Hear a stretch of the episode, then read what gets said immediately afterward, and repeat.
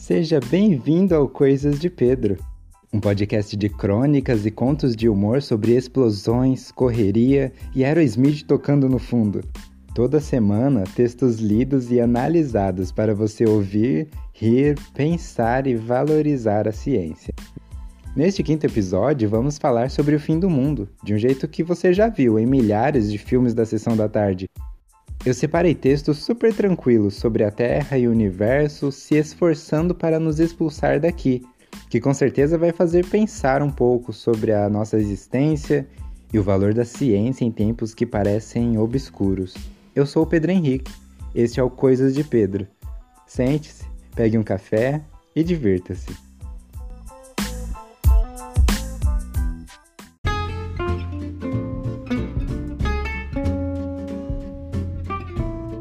Você já reparou que todo filme de desastre começa com um cientista maluco? Ninguém acredita nele. Ele avisa, se descabela todo com gráficos e estudos para provar que algo grande vai acontecer e, olha só, algo grande acontece. Esse ano a gente viu cientistas taxados de malucos serem desacreditados por muita gente importante e, no final, um desastre está acontecendo. Exatamente como os roteiristas de filmes de Hollywood previram, olha só. Não só os roteiristas estão certos, como os cientistas também estão. Mas independente de quem está certo ou errado, desastre sempre vende e dá para lucrar muito com isso. 2020 veio para mostrar isso pra gente. E os textos que eu separei para ler para vocês falam exatamente disso.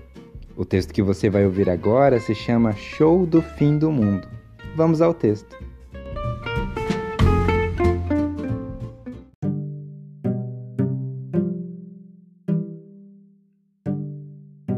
Quando o fim do mundo chegou, foi um espetáculo. Pena que poucos seres humanos puderam aproveitar a vista com o glamour que o evento pedia. Mas, bom, todos aproveitaram como puderam. Como sempre, tudo começou em alguma sala de cientistas com computadores e telescópios. Não, tudo começou ainda antes, com um senhor aposentado no Kansas, com seu guia de estrelas, uma lanterna e seu telescópio. Do quintal da sua casa, ele viu os grandes meteoros se aproximando com toda a sua fúria celestial.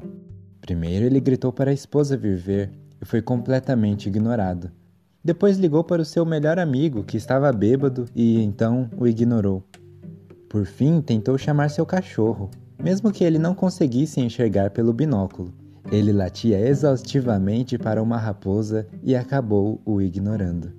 O que esse senhor não sabia, é claro, era o número da NASA, ONU e órgãos competentes que cuidam da diplomacia com entidades cósmicas e chuvas de meteoros prestes a estilhaçar a Terra. Esse senhor em questão terminou sua cerveja e entrou para ver o jogo. Ele não tinha nada a ver com aqueles meteoros, muito menos com os poucos seres humanos que assistiram ao fim do mundo de camarote. Então, tudo começou em alguma sala de cientistas com computadores e telescópios. Seria só mais uma segunda-feira de ressaca após um final de semana prolongado. O cientista de jaleco branco número 1 um limpou a remela dos olhos para ter certeza do que estava acontecendo.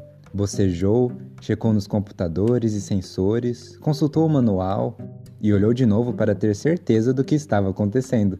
Cutucou o cientista de jaleco branco número 2, que, usando toda a sua experiência de décadas como cientista, confirmou a presença de vários corpos meteoritosos se aproximando do planetinha azul. Ele tinha certeza do que estava acontecendo.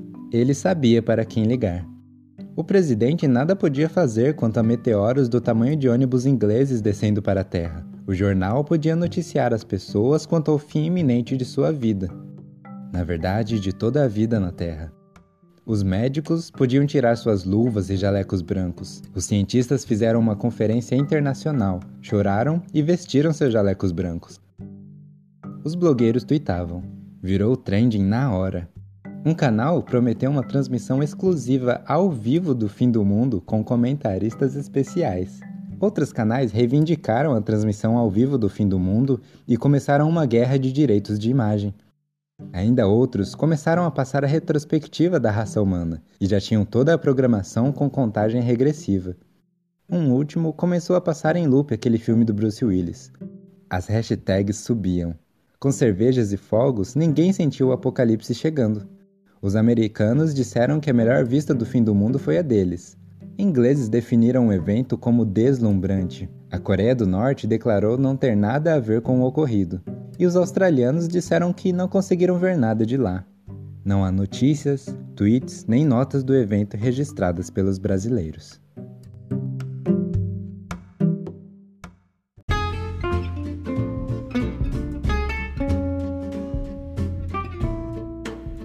Eu escrevi esse texto realmente imaginando um filme. Toda essa história de um senhorzinho do interior dos Estados Unidos, com seu cachorro e seu guia de estrelas, observando em um telescópio e ficando espantado olhando para o nada. Eu imagino essa cena claramente sendo dirigida pelo Steven Spielberg. Eu não sei você, mas se eu fosse um senhorzinho do interior de qualquer lugar que ficasse sabendo do fim do mundo antes de todo mundo, eu não avisaria para ninguém não. Eu faria igualzinho ele. Aproveitaria para voltar para casa, ficar com a esposa, ver o jogo, tomar uma cerveja. Corta a cena e estamos em um laboratório da NASA. Imagina comigo o filme do Spielberg, um cientista aleatório que não vai aparecer mais no filme e a sua cara de espanto. Um telefone vermelho em cima da mesa, protegido por uma tampa de acrílico, sabe? Para indicar que aquele telefone não é para ser usado à toa. Corta pro presidente. Reunião com os ministros e exército. Todo mundo de terno, uma mesa meio oval com desenhos que ninguém entende. Corta para William Bonner dando uma notícia junto com vários jornais mundiais e a reação das pessoas no mundo inteiro.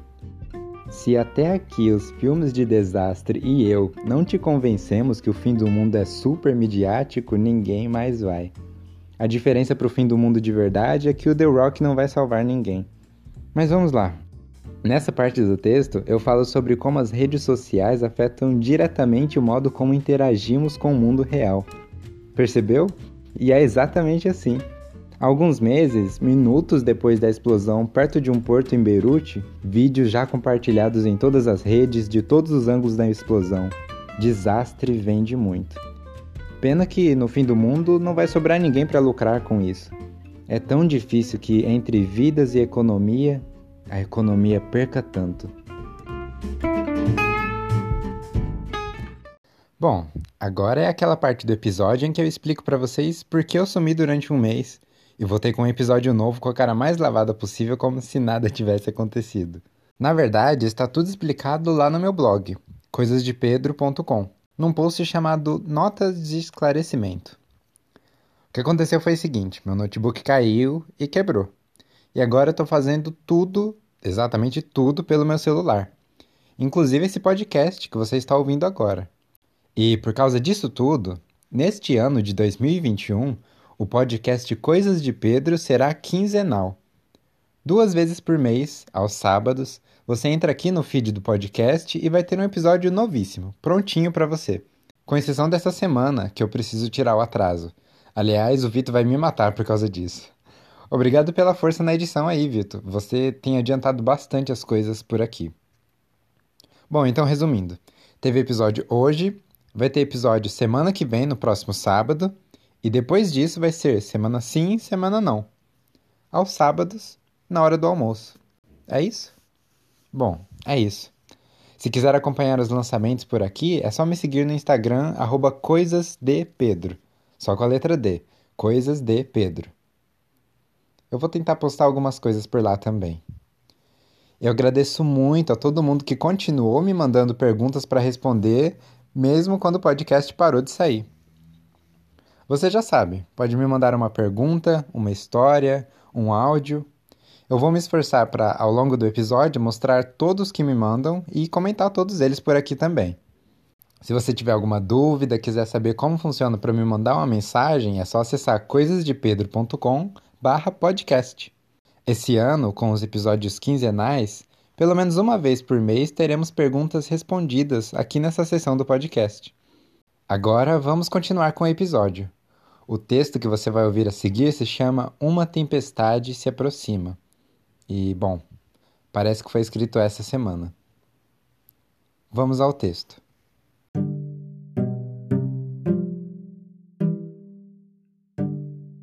Gostaria de compartilhar com você uma curiosidade cotidiana que me aconteceu uns dias atrás. Não apenas uma curiosidade, como uma constatação da natureza. Por uns dois dias, o verão realmente decidiu fazer as malas e ir embora, dando lugar a uma temperatura fria e um vento gelado que fazia um bom tempo que eu não sentia. Começamos a nos preparar para o inverno aqui em casa. Tirar as cobertas do fundo do guarda-roupa, lavar as meias, as blusas de frio, até desmontamos a piscina inflável. Dadas as condições de três dias consecutivos de frio intenso e vento que gelava os ossos, foi fácil de se imaginar que aqui, no começo do outono, o frio veio para ficar. Já até nos despedimos do calor, mesmo contando que, na região onde moro, existem somente uma ou no máximo duas semanas de frio intenso no ano inteiro. Então, ao amanhecer de um certo dia, uma notificação do meu celular avisou que, neste dia, a máxima voltaria a ser de 31 graus. 31 graus? A máxima de ontem foi 26 graus. Era muito fácil de se duvidar, olhando para os três dias de frio passados, que os três dias à frente seriam iguais. Eu, que não tenho propriedade nenhuma e mal enxergo o céu acima de mim, não duvidei, mas me preveni. Andei sempre com uma blusa por perto. Não duvidei porque eu apenas observo o céu. A notificação do meu celular vem de cientistas que estudaram a vida toda.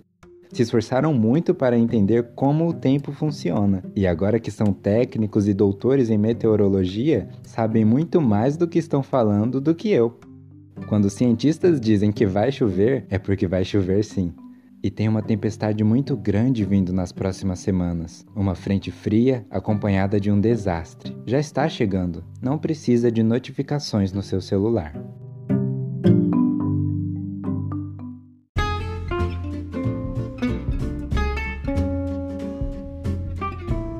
Existe uma coisa chamada viés de confirmação.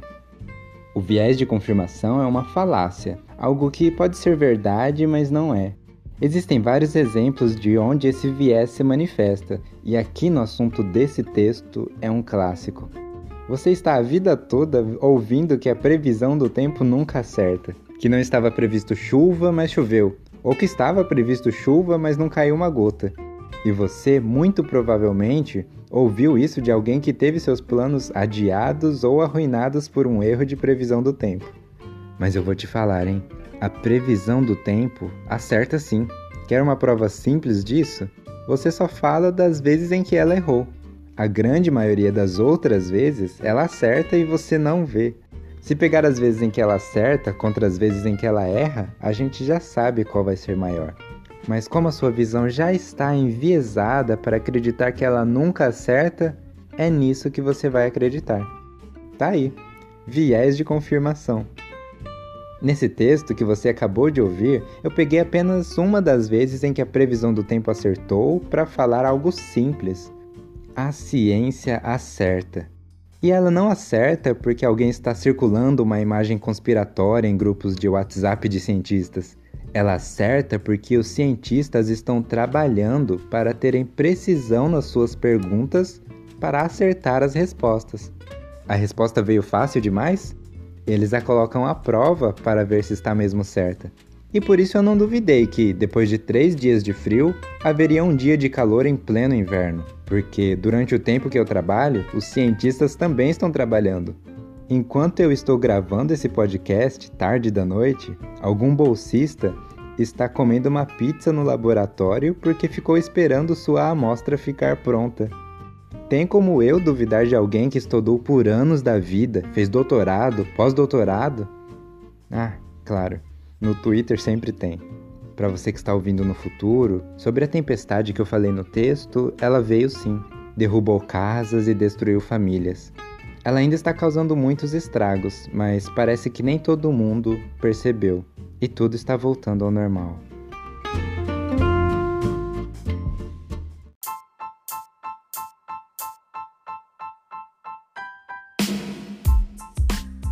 Bom, é isso. Se você gosta das coisas de Pedro, tanto o conteúdo do blog quanto desse podcast, você pode me apoiar de várias formas. A começar por respeitar o isolamento social e evitando contágio, evitando aglomerações. Compartilhe esse podcast com duas ou mais pessoas que você gosta e me mande uma mensagem nas redes sociais. Eu posso agradecer você aqui no final, no próximo episódio. E por fim, você pode me apoiar no PicPay. O PicPay é o meio de pagamento digital. Com ele você pode pagar recarga de celular, qualquer maquininha Cielo, créditos para Uber e apoiar o Coisas de Pedro em assinaturas mensais. É só baixar seu aplicativo e procurar Coisas de Pedro.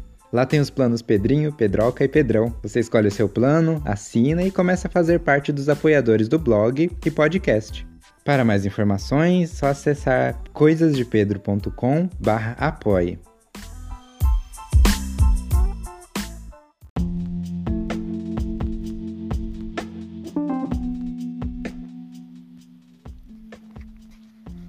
O roteiro e a produção desse episódio foram feitos pelo Pedro Henrique. A capa e a publicação também. A edição é de Vitor Perazzi. Eu não posso deixar de agradecer a Daniela Siqueira, minha esposa e companheira inseparável que me apoia e me ajuda aqui sempre que eu preciso. E finalmente eu agradeço a você que ouviu até aqui. Eu espero vocês no próximo episódio. Tchau, tchau!